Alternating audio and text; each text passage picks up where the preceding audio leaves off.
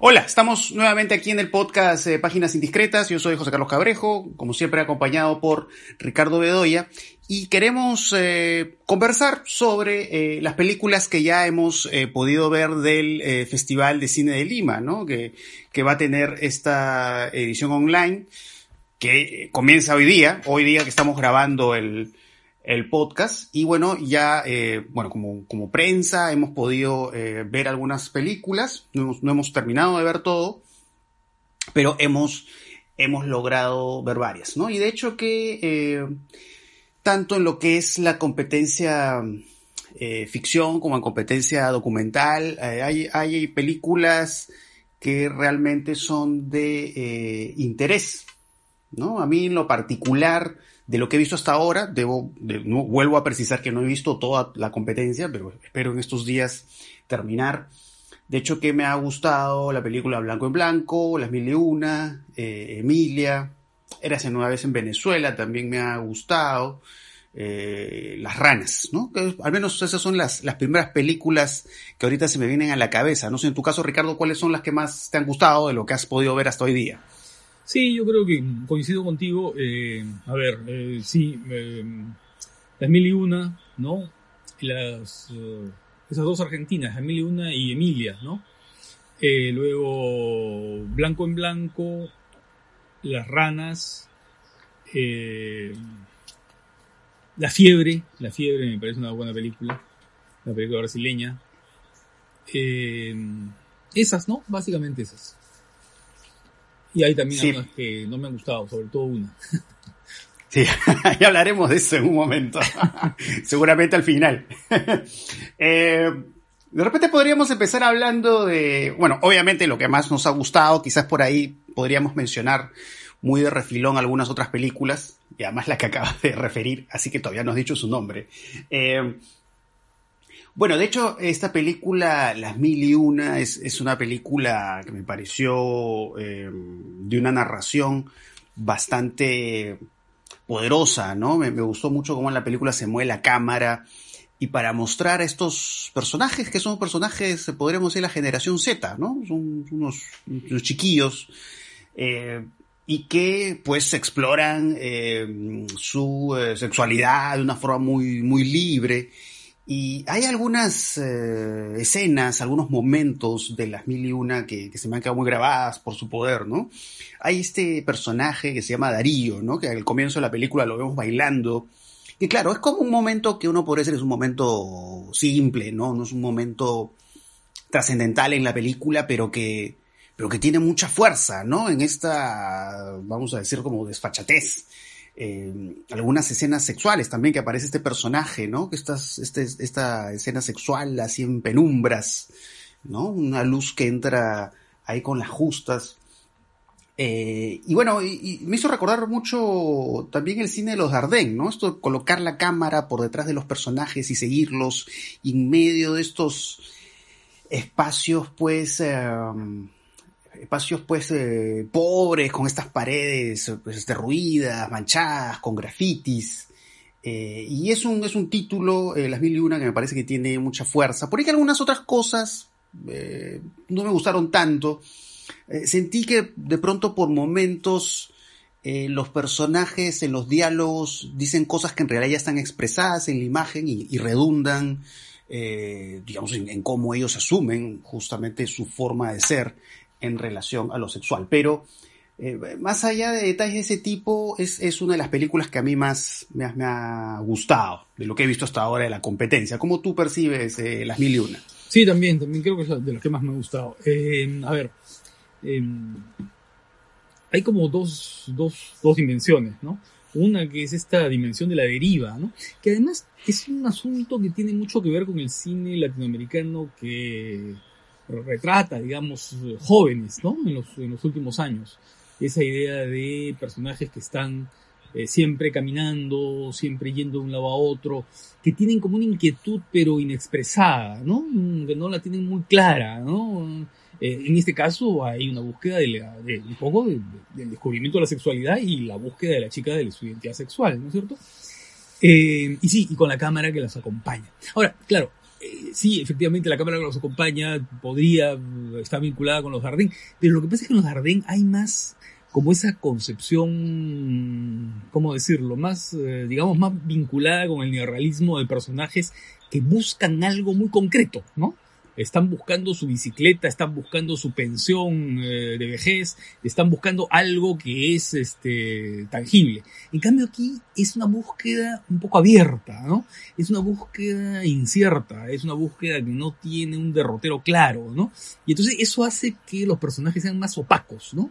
mucho más opacos que, que, que, por ejemplo, no sé, pues eh, el chico de la bicicleta, que la, la, la muchacha de, de, de eh, dos días, una noche, ¿no? Es decir, hay esa, eh, hay como una dimensión, eh, si, si, tú quieres, mucho menos circunscrita a una búsqueda determinada, ¿no?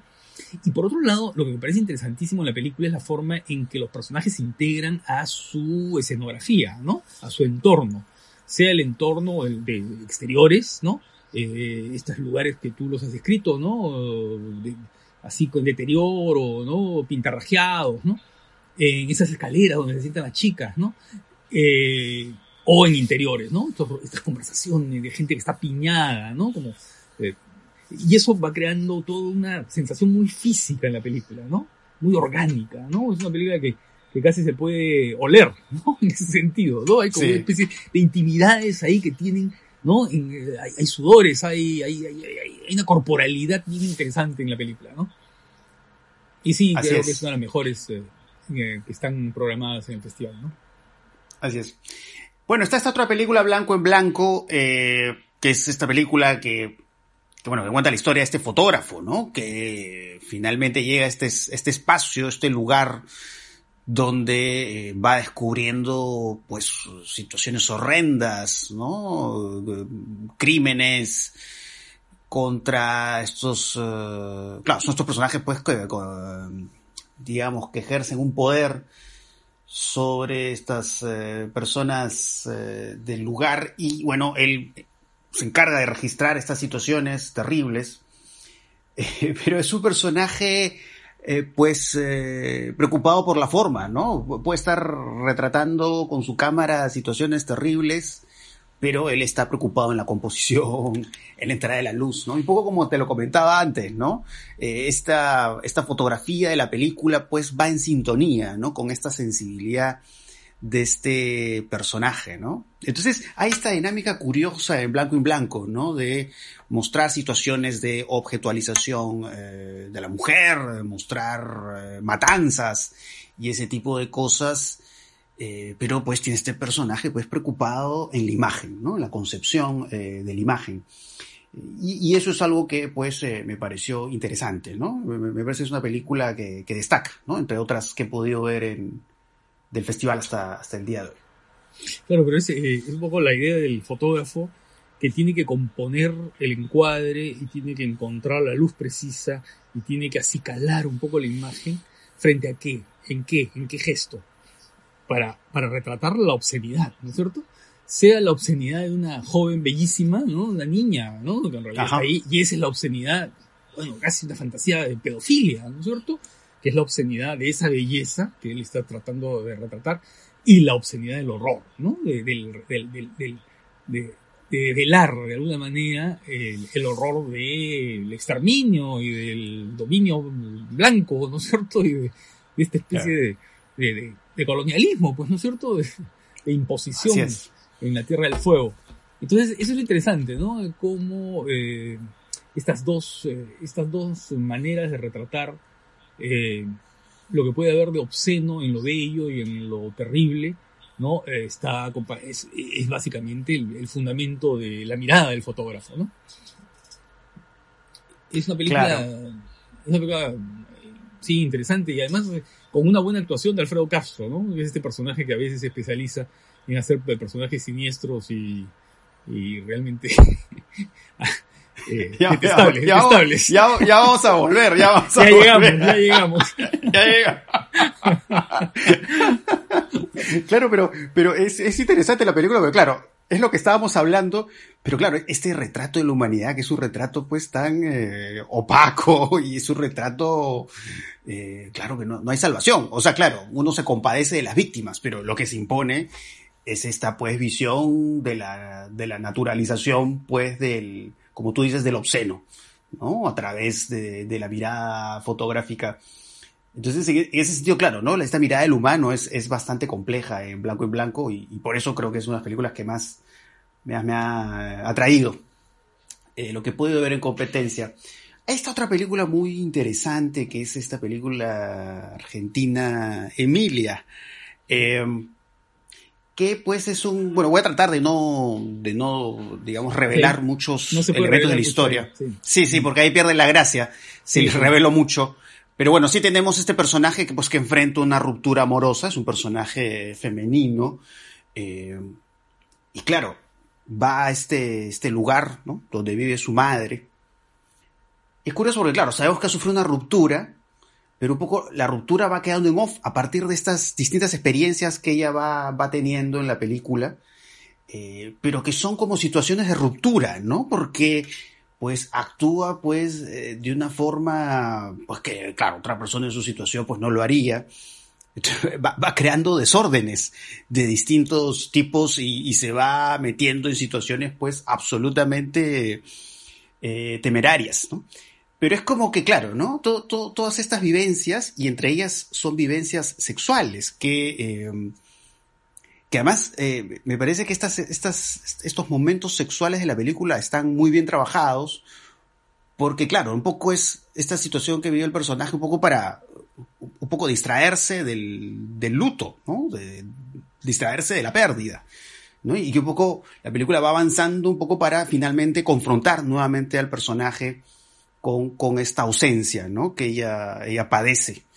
Eh, y digamos, una narración, pues que, claro, a veces es una narración que, por momentos, claro, resulta cómica a pesar de que, claro, no es que, no es que sea una comedia, ¿no? Pero digamos, sorprende, ¿no? Todas las cosas, eh, vamos a decir, indebidas que va haciendo este personaje y la actuación, la actuación de, la actriz principal a mí me, me, encantó y es, yo diría, una de las actuaciones, eh, que me han llamado más la atención, ¿no? De todas las películas que he podido ver en competencia. Sí, es una película también muy sólida, ¿no? Muy sólida y, y, y, y, tiene la virtud de la contemplación, ¿no? Del saber mirar. Y el saber mirar no de manera frías, ¿no? Sino comprometiéndose con el personaje, ¿no? Porque el personaje, como tú dices, ha tenido una ruptura amorosa, ¿no? Está viviendo su duelo personal. Y claro, y regresa a su, a su pueblo, eh, a este pequeño lugar, ¿no es cierto? El lugar al que llega y, y ahí comienza a arreglar cuentas, ¿no? Comienza a arreglar cuentas y a romper amarras, ¿no? Las amarras que eh, de alguna manera la han ligado y la han eh, detenido en su, en, su, en su propia aceptación de lo que es, ¿no? Eh, y es bien interesante el tratamiento de la puesta en escena, ¿no? Porque en ese, en ese regreso, que podría haber sido un regreso acogedor, digamos, ¿no? un entorno acogedor, que es el entorno en el que ha pasado su vida pasada, su, ¿no es cierto? Su, infancia, ¿no? Y sin embargo, ¿cómo la vemos? Siempre la vemos eh, como divorciada de los fondos, ¿no? O sea, estos lentes eh, que se enfocan, ¿no?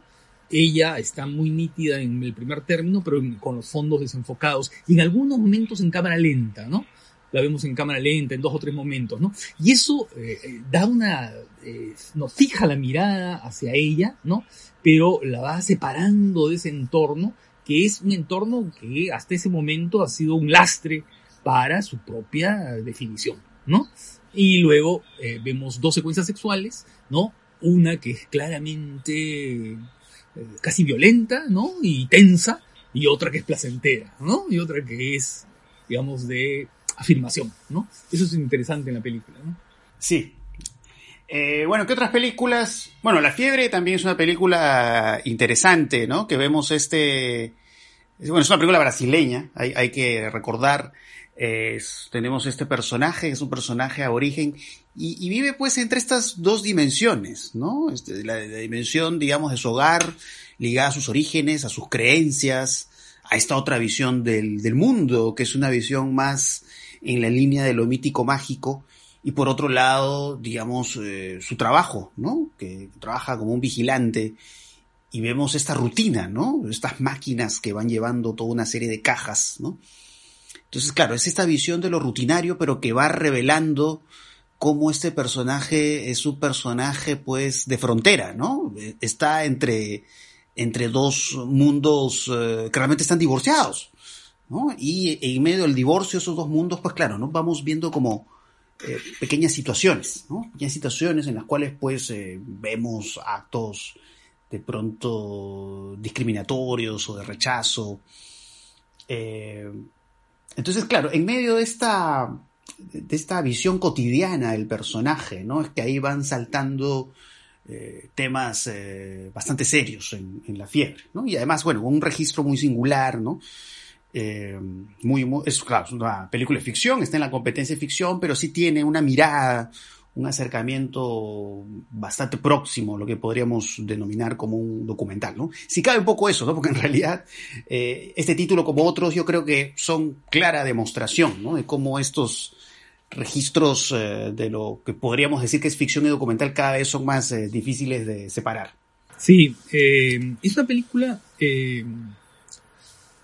que habla de cuerpos liminales, pues, ¿no es cierto? De cuerpos que están en el umbral, ¿no? Que están entre, en este caso, es el personaje eh, que ha abandonado su, su, su, vida en la Amazonía, en la selva, en el, ¿no es cierto? Y que ha pasado al, a Manaus, ¿no? A trabajar en una, en una, en el puerto, en el puerto de Manaus, ¿no?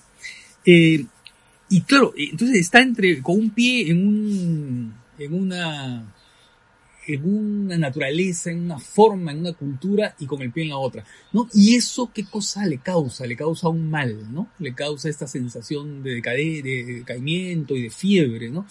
Y que además no puede ser diagnosticado por la medicina occidental y tradicional, ¿no?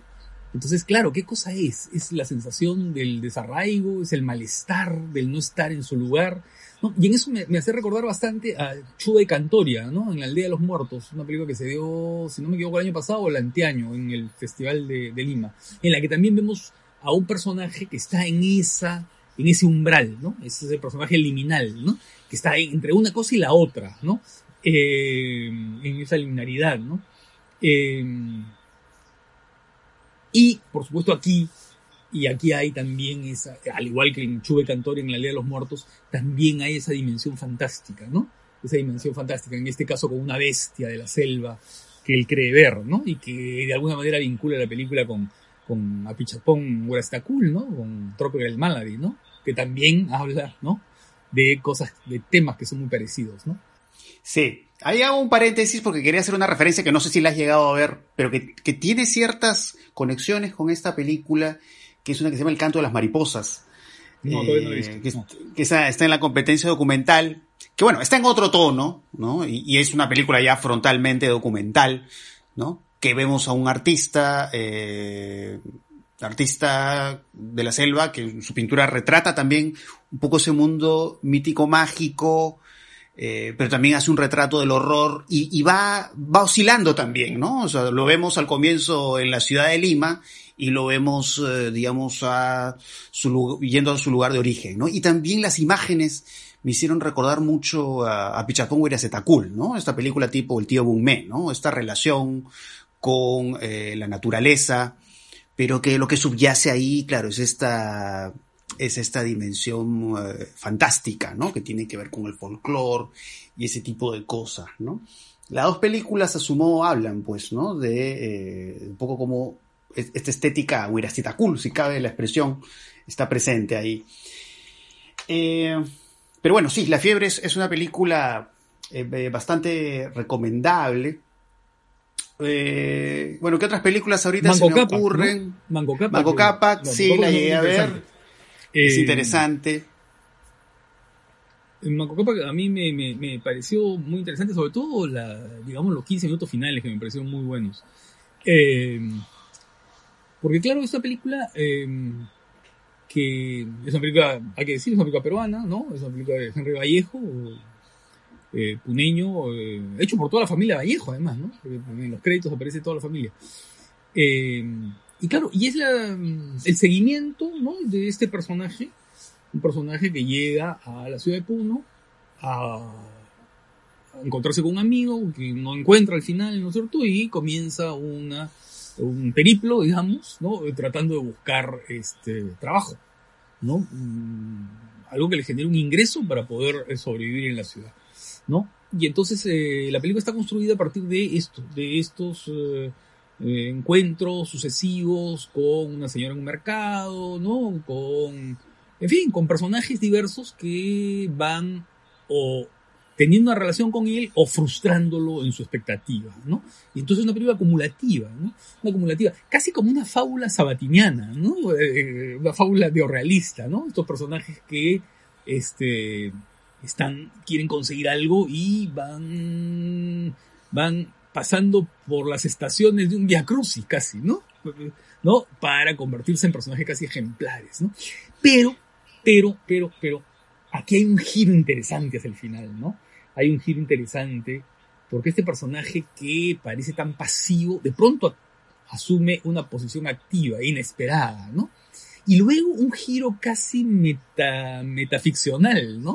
Que, sí. que la lleva a, a, un momento yo dije, bueno, esto se está convirtiendo de ladrones de bicicletas, estamos pasando a una película de Kiarostami, ¿no? Claro, sí. Porque hay un detalle que tampoco se puede revelar, ¿no? Sí. Eh, pero que pronto es como una especie de puesta en abismo de la película, ¿no?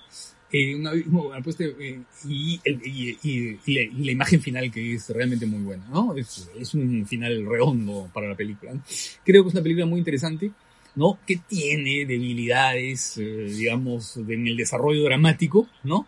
a veces resulta muy reiterativa en su, ¿no? Y se nota demasiado la necesidad de, de, alguna manera de cargar las tintas sobre el sentido y sobre la frustración del personaje, ¿no? Pero creo que esos 15 minutos finales, ¡boom!, levantan la película de una manera, de una manera muy potente, ¿no?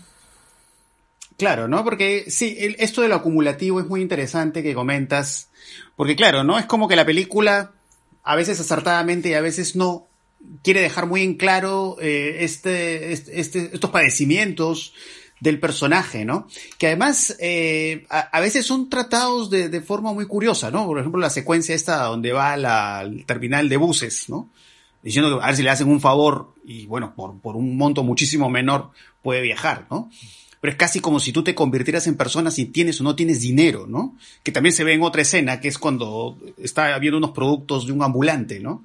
Y claro, y vemos todos estos maltratos por los cuales el, el, personaje va pasando, ¿no? Pero sí, a veces sientes como que hay esta cuestión como cíclica, ¿no? De que una y otra vez vamos viendo lo que le pasa al personaje y en efecto, eh, sí, esta situación, como, como bien lo comentas, eh, metaficcional, ¿no? Donde, claro, es un poco como que la película te deja esta situación en la cual, claro, parece que ya no estamos hablando del personaje, sino a la vez del actor. ¿no? O sea, se confunde un poco este mundo de, digamos, del, del casting, el mundo del, actor elegido para la película con su eh, personaje, ¿no? Entonces, sí, en efecto, ahí hay, hay, un giro muy interesante y sorprendente, ¿no? Sorprendente justamente por eso, ¿no? Porque vemos como que un poco va avanzando la película y vemos al personaje en lo mismo, ¿no? Y, ese quiebre, ¿no? Hacia el final es, es bastante curioso. Eh, y al menos de lo que he podido ver hasta ahora de las películas peruanas, porque no, he terminado de ver todas, de hecho que es, es la, más, eh, la más interesante. A mí, a mí, lo que más me interesa en la película además es, ¿sabes qué cosa? Los momentos en los que él camina, ¿no? En los que se va de la ciudad. Esa especie de crónica urbana que va trabajando la película, ¿no? Por ejemplo, hay un plano magnífico que es esta imagen del acordeonista. Él se para, ¿no? En un parque eh, se para a mirar a un acordeonista que está tocando, ¿no? Y la cámara se queda ahí quieta, ¿no? Y esa imagen tiene una fuerza particular. Y hay otro momento muy interesante que es en un bar, si no me equivoco, ¿no? En la que pronto hay una chica que le, le da un mensaje, ¿no? Eh, y se da uh, vuelta a la chica, se, se pone espaldas, ¿no? Y él se la queda mirando, ¿no? Se la queda mirando un rato y tú dices, ¿qué va a hacer? ¿No? Eh, va a tener una reacción con la chica, le va a decir algo, ¿no? Este, pero nada, simplemente la queda mirando y se va, ¿no? Y se va. Es, es como ese tipo de, va, creo que va describiendo al personaje no a partir de los hechos que hace, sino a partir de su reticencia, ¿no? De aquello que, eh, que no hace y que tú puedes imaginar qué es lo que pensó o cuál es el deseo que tuvo en ese momento, qué es lo que reprimió, qué es lo que no quiso decir, ¿no? Eh, esas cosas me parece que son mucho más interesantes que los momentos en los cuales hay diálogos, eh, que a veces son un poco, en fin, un poco reiterativos. Sí, y otra cosa interesante ahora, ahora que mencionabas eso, ¿no? Porque los, algo que me llamó la atención también de la película es que, claro, no, no es una película eh, que apunte pues a algún tipo de maniqueísmo político algo así, que digamos no va por ahí la película. ¿no? Es simplemente el, personaje que va sufriendo estas cosas. Y claro, de pronto aparecen personajes que parece que lo están estafando, pero que claro, él en su insistencia de, digamos, que le den lo que le corresponde, que puede ser dinero, confronta y de pronto en estos personajes que parecen pues como vivos, eh, igual vemos ahí una dimensión eh, como campechana, amable, ¿no? O la relación que tiene con el tipo este que maneja el bar, que justo comentabas, ¿no? Que es este hombre blanco, rubio, pero que bueno, de pronto hasta encuentras en este personaje eh, un poco más de consideración, ¿no? Que con relación a otros personajes. Entonces, eso también es muy curioso, ¿no? No hay pues esquematismos, ¿no? que, podría, digamos, en la, mirada de otro director podrían haber aparecido esquematismos de ese tipo, ¿no? Quizás ya llevados más a un asunto ideológico, político. Y, esa es otra cosa que me parece muy valiosa en la, en la película. Y, es el momento en el que va a encontrar los desechos para construir algo que no voy a decir qué cosa es, ¿no? Para hacer algo, ¿no? Eh, es muy bueno, ¿no? ¿no? Cuando va encontrando todos estos elementos que le van a servir para, para hacer un, algo que le va a permitir sobrevivir, ¿no? Sí, sí. Bueno, a ver qué otras películas. Bueno, me gustó esta película que está en la competencia documental, Érase una vez en Venezuela, que... Sí, sí, sí, es una película muy interesante. Es, em, digamos, juega con la sinécdoque, ¿no? Porque vemos eh, toda esta crisis que se vive en este lugar que se llama el Congo Mirador, ¿no? Donde vemos estas, estas casas eh, flotantes, ¿no? Y están pasando por un proceso de sedimentación digamos, cada vez más en la película la vida en este lugar se hace imposible. Eh, y digamos, justamente eh, la representación del espacio en, esta película, Eras una vez en Venezuela, es lo que te va dando toda una radiografía del país, ¿no? Que es, que es una radiografía terrible, ¿no? Es, es como ver este lugar que cada, que cada vez, digamos, se hace inhabitable, cada vez más, eh, y, es como un lugar que está cayendo a pedazos, ¿no? y va, van, digamos, a buscar a los chavistas para que los ayude, pero claro, ellos quieren ayuda para los votos, eh, para estas elecciones, estas famosas elecciones eh, las cuales ganó la, la, oposición. Y bueno, ya la historia posterior ya sabemos qué fue lo que pasó, que lo cuenta la película, por cierto. Entonces, digamos, este, este, este espacio, este espacio que está como a punto de derrumbarse, ¿no? Es lo que refleja toda una visión del país. Y además estas imágenes, ¿no? Las imágenes del cielo, que arranca con esto, este cielo, que hay este fenómeno climático extraño, ¿no? Pero que claro, es casi como una visión de mal agüero, que ahí se retoma cuando ellos celebran, ¿no? Cuando la oposición gana la elección. Y de ahí vemos toda esta visión, pues, terrible, ¿no? Es, es la, la, radiografía que hace la película de Venezuela es, es terrible, eh, muy triste. Eh, también es una película, un poco siguiendo lo que decía hace un rato, que no, no apunta a maniqueísmo, ¿no? Porque aparecen personajes chavistas, ¿no? Pero que personajes chavistas con los cuales uno también se termina compadeciendo, ¿no? Porque son conscientes del desastre, ¿no? Y, vemos pues sus, animales que van muriendo, eh, y un poco esta angustia, ¿no? El final es desolador, ¿no? Eh, entonces, eh, todo el trabajo del espacio, eh, las, esas imágenes del cielo me parecieron sumamente poderosas y tienen un poder simbólico muy importante. Así que eh, esta película yo la, yo la recomiendo, ¿no? Diría que la vea. Es bien interesante. Y otro documental interesante es Hey Furia, ¿no? Que es un documental sobre las favelas en, Brasil, en, en, dos lugares del Brasil, ¿no? Y el enfrentamiento entre los evangélicos neopentecostales con las tradiciones culturales, sincréticas de, la, ¿no es cierto? de los cultos religiosos en, en el Brasil, cultos que son muy antiguos, ¿no? En la que se va mezclando, pues, este, no sé, los elementos de la cultura africana y la católica, y en fin, todo este sincretismo que, que, que conocemos bien, ¿no? Eh, pero y cómo estos grupos evangélicos nuevos están, eh, digamos, tratando de modo muy agresivo, ¿no? A, a los, a estos cultos, ¿no? Y por supuesto, con apoyo de bandas eh, no muy no muy cristianas que digamos, ¿no? Narcotraficantes y el poder mismo, ¿no? El poder que, que ahora controla Brasil.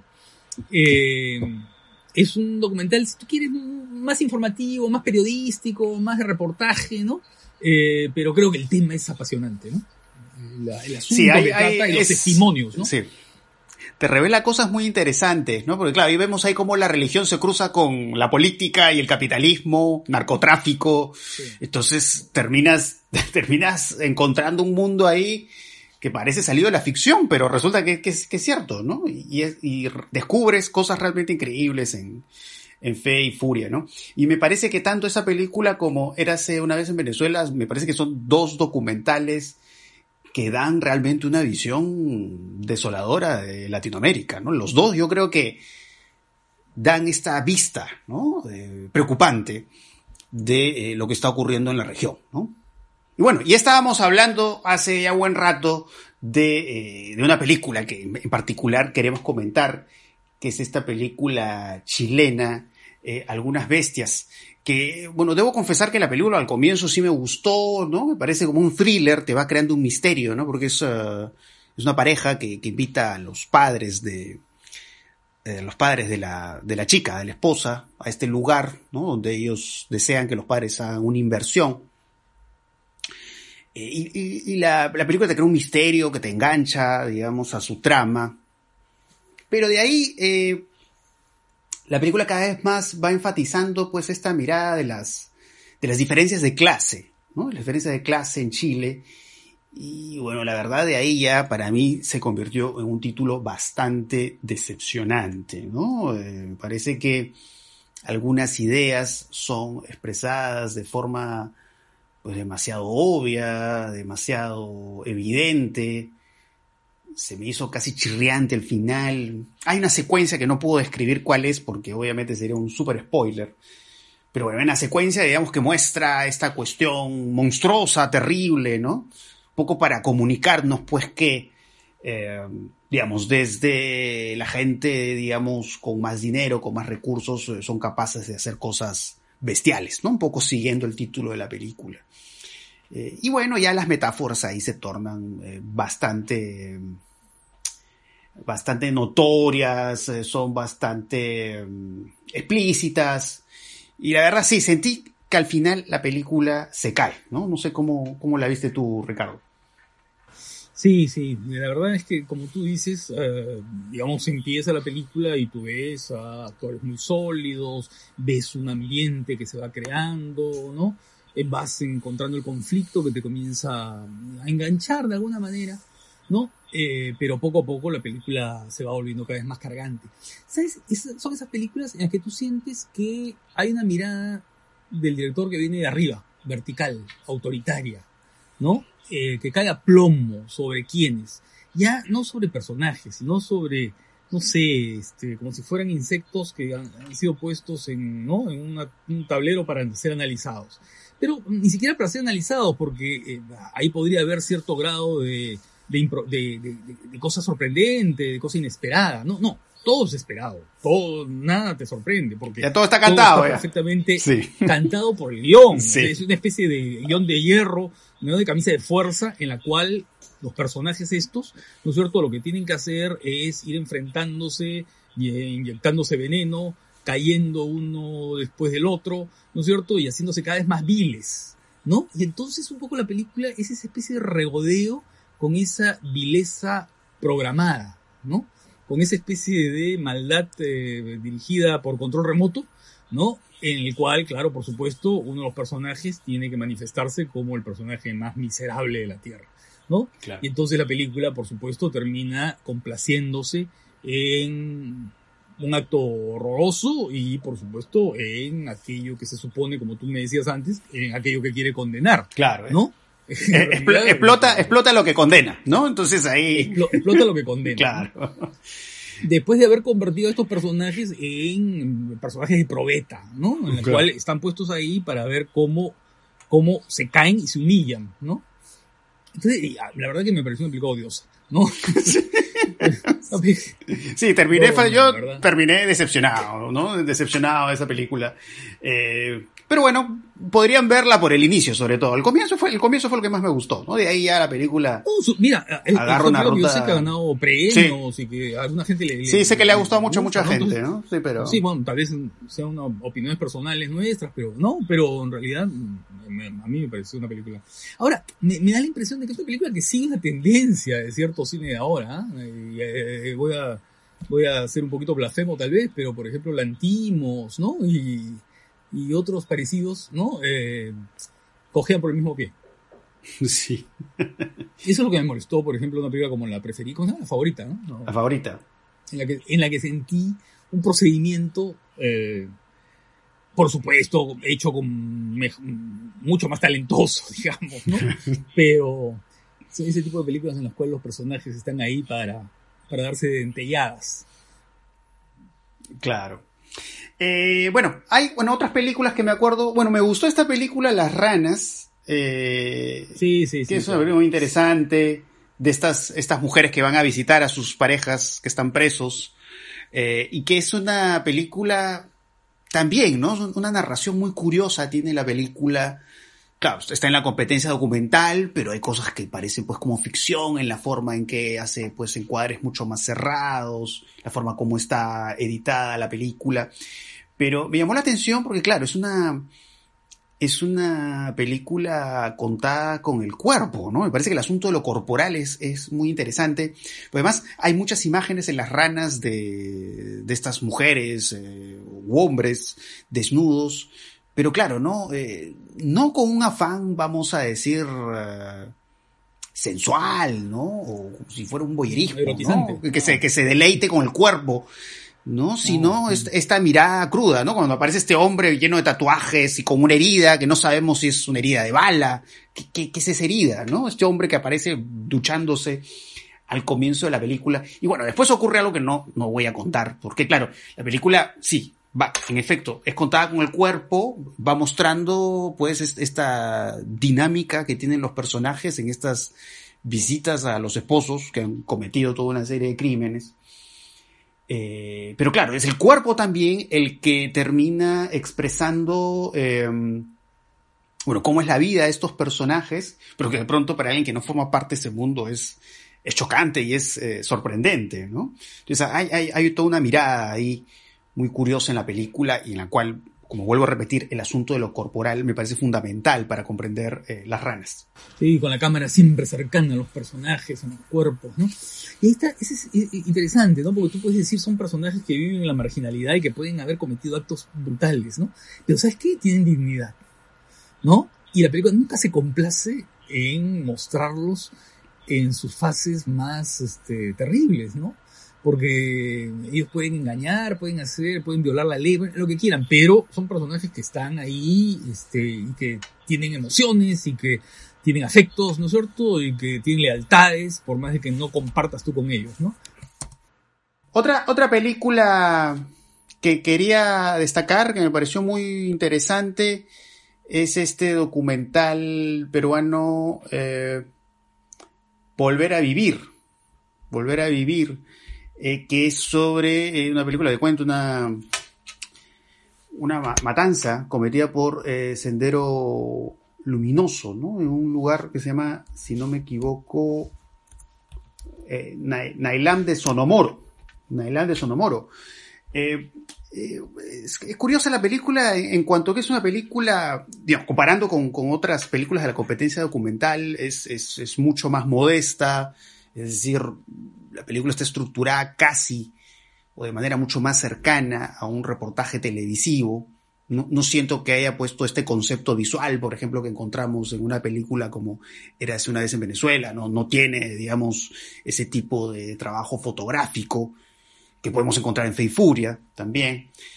Eh, entonces es una película muy sencilla, pero que en, su sencillez está su encanto, ¿no? Porque lo que vamos viendo en esta película es como los sobrevivientes de esta matanza, que además se muestran imágenes de archivo, que son imágenes terroríficas, ¿no? Vemos ahí a los mujeres, los hombres, los niños muertos, los cadáveres, eh, y vemos eh, a los sobrevivientes, familiares, estas personas que fallecieron, y van relatando, ¿no? Cómo fue que eh, lograron, digamos, salvarse de esta matanza, o cómo vieron morir a sus seres queridos, y la verdad, claro, son imágenes como en primeros planos, y, la verdad que eh, escuché los testimonios y se me erizó la piel. O sea, es, es, es un documental eh, sobrecogedor, ¿no? Sobrecogedor, es un, es un documental muy doloroso.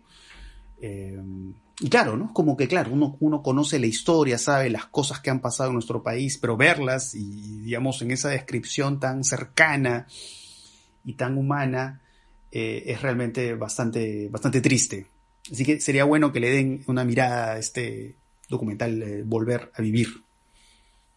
Bueno, este es un primer acercamiento que hacemos a lo que hemos visto hasta ahora, porque nos faltan ver otras películas. Eh, pero bueno, ya haremos otro episodio, ¿no? Otro episodio para seguir hablando de las películas restantes y ya dar un balance general del eh, Festival de Cine de Lima. entonces, bueno, ya nos estaremos escuchando en otra oportunidad y bueno, creo que ya lo que hemos conversado hoy día, creo que les va a dar ahí varias rutas, ¿no? Para de pronto, si todavía pueden conseguir entradas, ¿no? Conseguirlas para ver algunas películas que hemos eh, comentado. Así que, bueno, eso sería todo y ya nos estamos volviendo a escuchar.